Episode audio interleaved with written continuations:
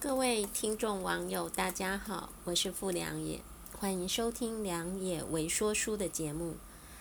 今天之后有几天会很忙，不太有时间录节目，就先录了短节目。昨天和朋友聊到了猫狗，我们都同意喵星人和汪星人可能都是外星人，所以人类对他们都是服服帖帖的。今天谈的是打趣而且很短的内容。试着要记录下喵星人内心的话语。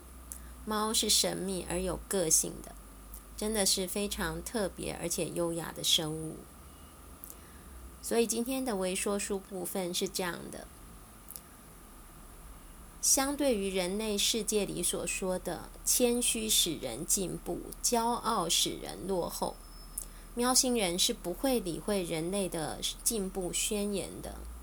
在猫主子的世界里，他是这么说的：“把谦虚用在街头打架，或许令你更有胜算，但是只有永远保持内心的骄傲，能让你姿态优雅，获得自由。”良也是认同猫星人的概念的。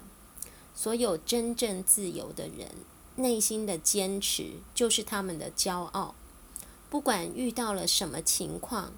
那种内心的坚持，让他们保持了最优雅的姿态去面对世界，尤其是一个残酷的世界。